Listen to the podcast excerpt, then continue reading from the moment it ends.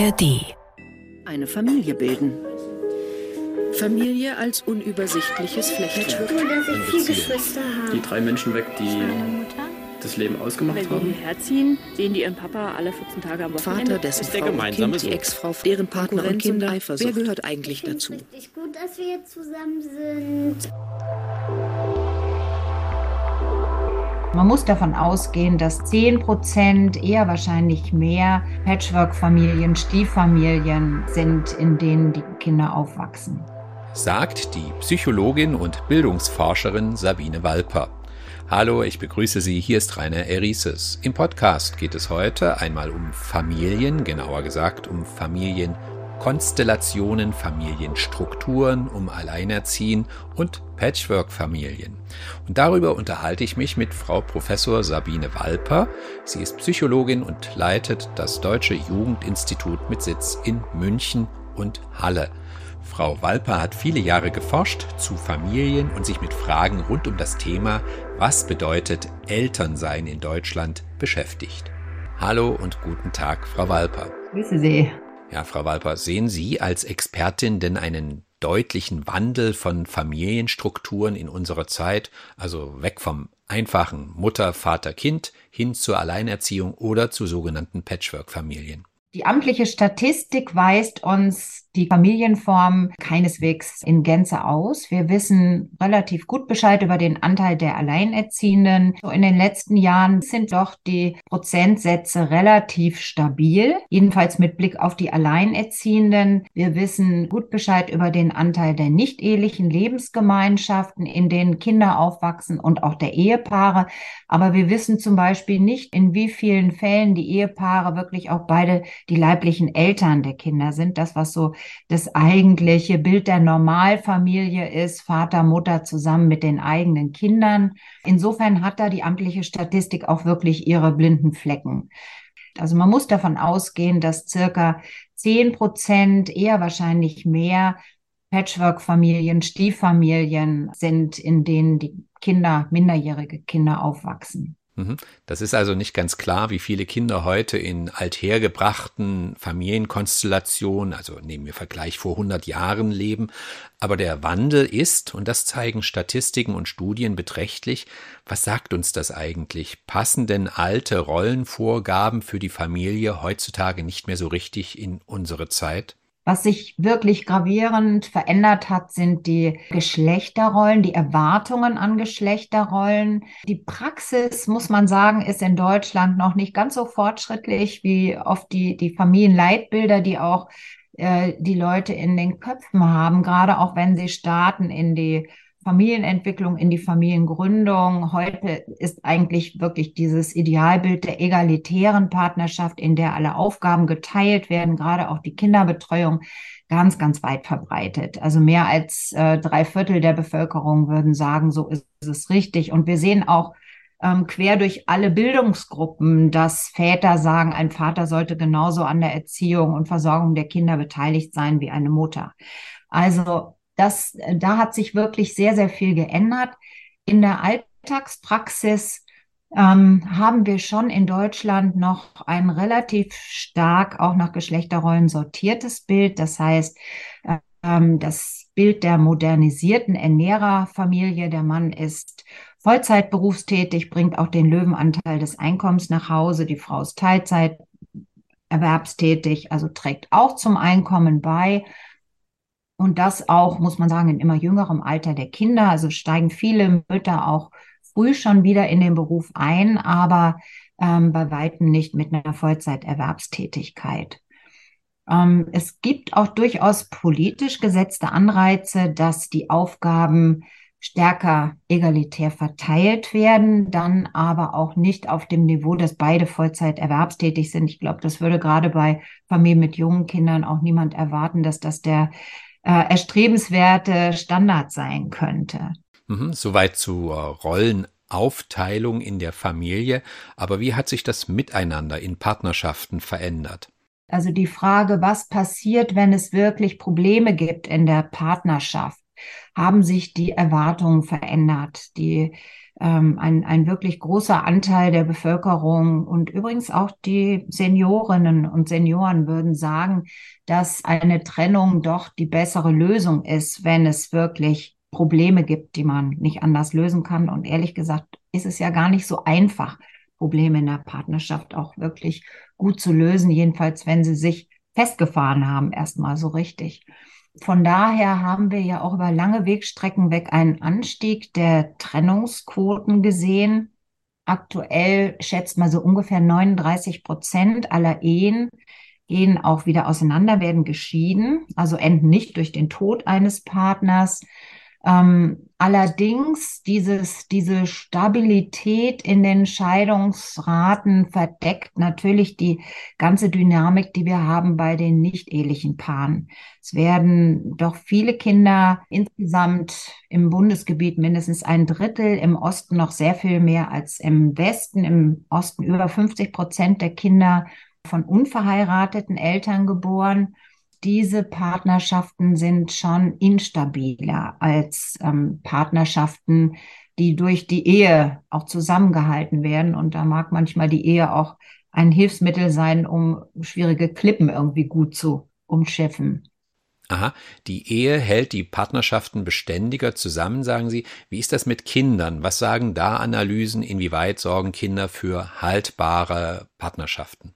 Ja, gemeinsame Kinder sind schon ein sehr starker Grund, nicht bei den kleinsten Schwierigkeiten das Handtuch zu werfen, sondern zu sehen, wie man doch auch noch gut miteinander einen Weg findet, auch Schwierigkeiten zu überwinden. Das Trennungsrisiko ist jedenfalls deutlich geringer, wenn gemeinsame Kinder da sind, als wenn das nicht der Fall ist.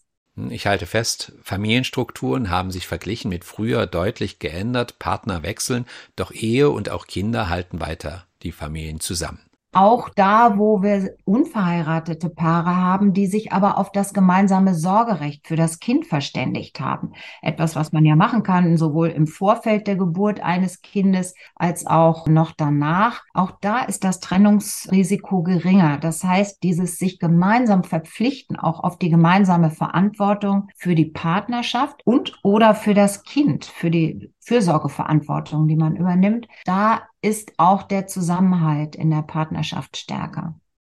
Ich spreche heute mit der Direktorin des Deutschen Jugendforschungsinstituts, Frau Professor Sabine Walper.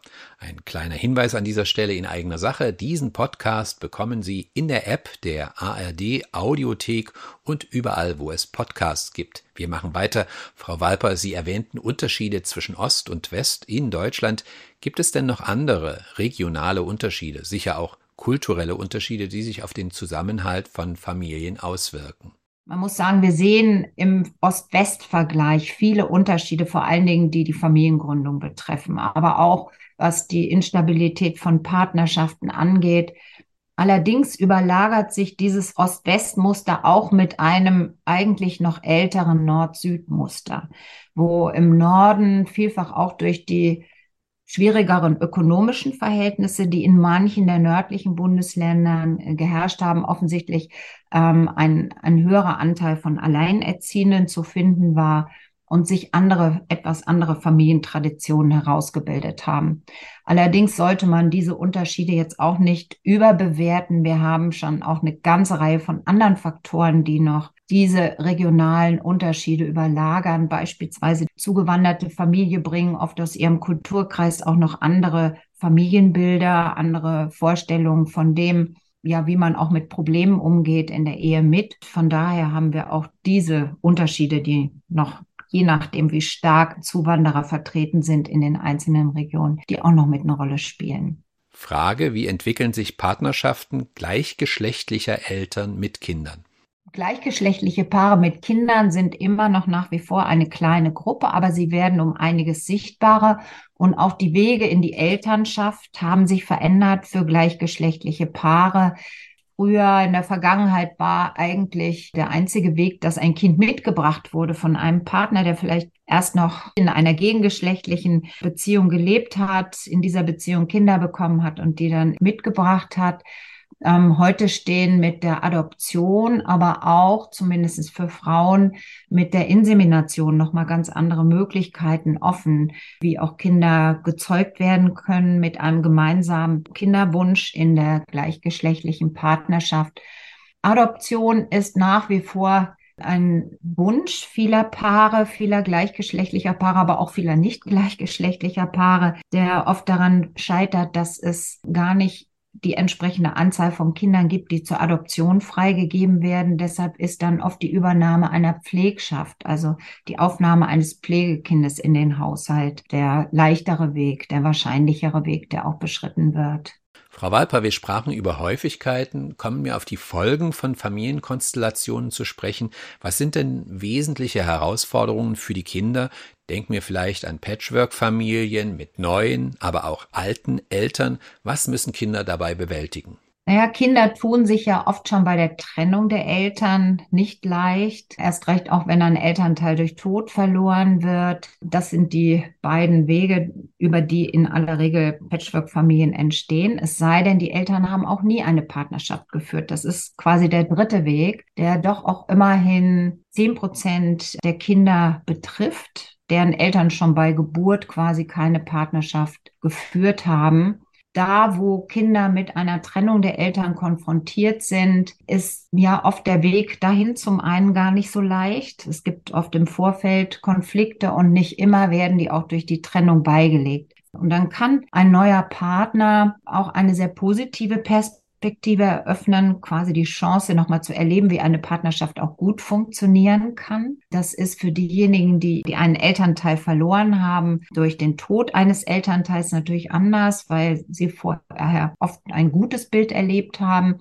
der Partnerschaft und dann auch vielleicht leichter noch diese Beziehung idealisieren. Aber auf jeden Fall ist durchaus auch in dieser neuen Partnerschaft eine Chance für die Kinder mit impliziert, nicht nur für die Partner. Die Kinder tun sich trotzdem in vielen Fällen nicht so ganz leicht. Vor allen Dingen, je älter sie sind, äh, sich mit dem neuen Partner oder der neuen Partnerin zu arrangieren. Für die Trennungskinder ist es vor allen Dingen dann ja auch der Punkt, wo klar wird, die Eltern werden sich nicht wieder versöhnen. Viele Kinder haben durchaus noch den Wunsch, äh, dass die Eltern doch irgendwie wieder zusammenkommen könnten. Mit der neuen Partnerschaft ist das quasi erledigt. Von daher kann das auch erstmal für die Kinder ein sehr kritischer Punkt sein, der es ihnen nicht leicht macht, sich mit dem neuen Partner, der neuen Partnerin anzufreunden und anzugewöhnen. Da braucht es viel Fingerspitzengefühl, gerade auch seitens der neuen Partner, vieles auch an Vermittlungsarbeit seitens des leiblichen Elternteils der ja den oder die neue erstmal reinholen muss ins System und auch die Spielregeln erklären muss, oft erklären muss, wie tickt mein Kind, ja, was, was hat das auch alles schon erlebt und wie macht das verständlich, warum Kinder sich in der einen oder anderen Weise verhalten. Also der Prozess, das Hineinwachsen in eine Patchwork-Familie, in eine Stieffamilie, ist kein einfacher. Erst recht da, wo wir eine eigentliche Patchwork-Familie haben. Der Begriff ist ja oft reserviert für die komplexen Stieffamilien, wo wir meine, deine, unsere Kinder haben. Also nicht nur ein Elternteil, der Kinder mitgebracht hat aus einer früheren Beziehung. Also wo auch der oder die neue Partnerin Kinder hat aus einer früheren Beziehung. Da, wo die Kinder, sei es auch nur zu Besuch kommen, die müssen gar nicht im Haushalt leben, sondern es kann ja auch sein, sie sind einfach nur über Wochenendbesuche mit einbezogen. Da muss schon mehr getan werden, um auch Kinder gut zusammenzubringen und um so eine Art ja, Fairness auch gegenüber den verschiedenen Bedürfnissen der Kinder mit im, im System zu berücksichtigen und die irgendwie umzusetzen. Mhm. Ja, nun passen sich Kinder oft gut an, an neue Bedingungen, aber gibt es nicht auch durch Trennung, durch Patchwork, Strukturen eine erhöhte Komplexität? Nehmen wir einmal an, Eltern haben sich nach Trennung sorgfältig geeinigt, sie wechseln sich regelmäßig ab bei der Betreuung, die Kinder sehen an bestimmten Tagen den einen oder den anderen Elternteil, aber ist dieser ständig wechselnde Bezugsrahmen nicht auch überfordernd?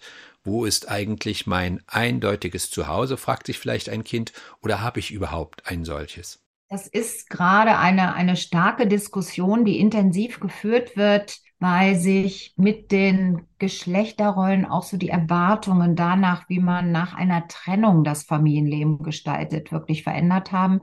Man kann sehen, da wo in den Kernfamilien, also in den Familien, wo noch die leiblichen Eltern mit ihren Kindern zusammenleben, wo da stärker gleichberechtigte Rollenverteilung war, da wird sich auch stärker bemüht, das nach einer Trennung aufrechtzuerhalten und vielleicht sowas wie das Wechselmodell zu etablieren, also wo beide Eltern vergleichbare Anteile an der Betreuung der Kinder haben. Das ist je nach Alter der Kinder je nach Lebenssituation der Eltern, nach deren Einbindung in Beruf und auch was die Arbeitgeber jeweils erlauben an Flexibilität, vor allen Dingen auch je nach Wohndistanz unterschiedlich leicht umzusetzen. Unsere Daten sagen sehr deutlich, wer näher beieinander wohnt, da wird auch häufiger das Wechselmodell entsprechend umgesetzt, während da, wo man schon selbst im gleichen Ort über längere Strecke entfernt ist, da lässt es sich schon wesentlich schwieriger praktizieren. Das ist auch für die Kinder zum Teil nicht einfach, wo Kinder beispielsweise auch in zwei unterschiedlichen Kindergärten untergebracht sind, weil ihre Eltern in zwei völlig verschiedenen Städten leben. Da jeweils im Wechsel die eine Woche hier, die andere Woche da zu verbringen, wir wissen noch wenig, viel zu wenig über die Entwicklung dieser Kinder, aber ich glaube, man kann sich vorstellen, dass es nicht einfach ist, wirklich ein, ja, ein gutes Mitglied auch in den jeweiligen Gruppen zu sein und die Freundschaften zu entwickeln, die auch schon ganz junge Kinder brauchen, um sich gut zu entwickeln. Ansonsten muss man sagen, die Forschungslage ist sehr gemischt. Insgesamt spricht durchaus auch eine substanzielle Anzahl der Befunde dafür, dass Kinder sich auch bei einer geteilten Betreuung der Eltern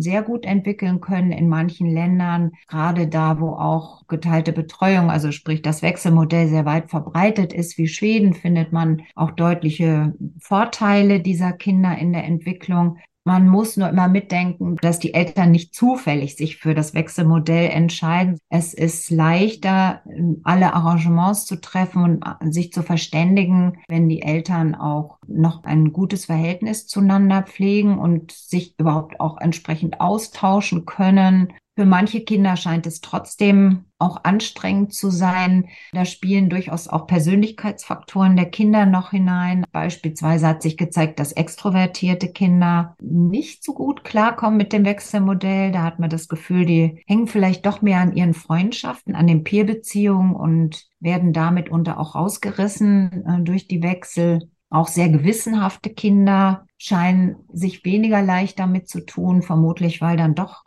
oft irgendwas bei dem Wechsel auf der Strecke bleibt und die Schulsachen nicht alle mitgekommen sind oder was auch immer gebraucht wird unter der Zeit beim anderen Elternteil.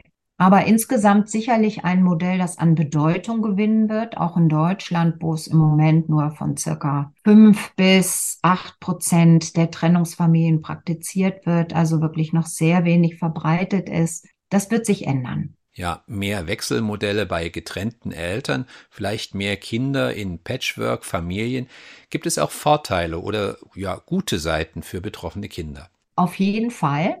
An Weihnachten und zu Geburtstagen spätestens zeigt sich das. Der größere Verwandtschaftskreis, der sich auch durch eine neue Partnerschaft eröffnet, spielt durchaus eine Rolle insgesamt muss man sagen, die Kinder haben dann ja auch mehr erwachsene Bezugspersonen, noch eine weitere Bezugsperson, die ihre finanziellen Ressourcen in die Familie einbringt, die sozialen Ressourcen, die Kontakte eröffnet, die abends vorlesen kann oder bei der Berufswahl berät. Also von daher dieses Mehr an Unterstützung, das macht sich schon durchaus bemerkbar auch wenn insgesamt, das muss man sagen, die Entwicklung von Kindern in Patchwork-Familien sich nicht wirklich gravierend unterscheidet von denen, die mit einem alleinerziehenden Elternteil leben. Also da scheint doch auch noch vielfach einfach die, ja, alles das, was aus der Trennungszeit mitgenommen wurde, für die Kinder mit maßgeblich zu sein. Frau Walper, wir haben über Vor- und Nachteile von im weitesten Sinne neuen Familienstrukturen gesprochen, etwa Patchwork-Familien. Sie sagten jetzt weiter ein Wandel zu erleben. Vielleicht am Ende noch ein Wort dazu, was sollte in der Gesellschaft, in der Politik oder Verwaltung noch dazu verändert werden oder Gehör finden? Wir haben vor geraumer Zeit, eher in den 80er Jahren, verschiedene Konzepte gehabt, verfügbar in den Beratungsstellen, wo speziell auch für Patchwork-Familien Angebote gemacht wurden. Die sind zum Teil in das Standardprogramm von Erziehungsberatung, Partnerschaftsberatung übergegangen, aber zum Teil sind sie auch auf der Strecke geblieben. Und ich glaube, es ist wirklich wichtig, die Besonderheiten der Familienformen, die unterschiedlichen Anforderungen, der Komplexität von Beziehungen, auch in den Unterstützungsangeboten für Familien immer mitzudenken und zu schauen, wo muss man beispielsweise noch viel differenzierter hingucken, wenn man verstehen will, welche Ressourcen Familien auch haben, neben dem Problem, die sie einem vielleicht in die Beratungsstelle tragen. Von daher ist es wirklich lohnt, auch den Blick einfach noch stärker auf die Besonderheiten von Patchwork-Familien zu richten und diese Herausforderungen, mit denen sie konfrontiert sind, auch in die Angebote für Familienbildung, Familienberatung in die unterschiedlichen Dienste mit einzupflegen. Ich habe heute gesprochen mit der Direktorin des Deutschen Jugendinstituts, Frau Professor Sabine Walper. Frau Walper, herzlichen Dank für die Informationen und das Gespräch. Sehr gerne. Und Ihnen danke ich wie immer fürs Zuhören. Machen Sie es gut. Auf Wiederhören.